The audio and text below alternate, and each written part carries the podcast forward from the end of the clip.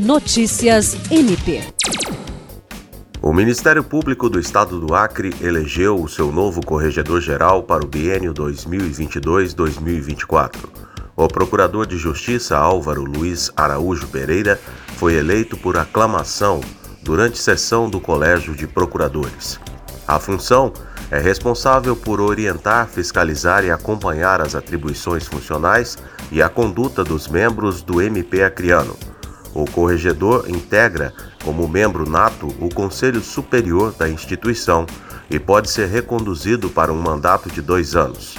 Presidida pela Procuradora-Geral de Justiça, Cátia Rejane de Araújo Rodrigues, a sessão do Colégio de Procuradores contou com a presença de todos os seus 14 integrantes.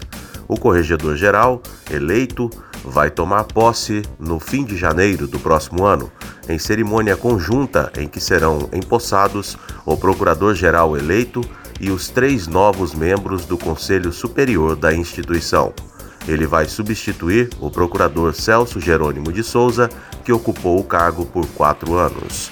William Crespo, para a Agência de Notícias do Ministério Público do Estado do Acre.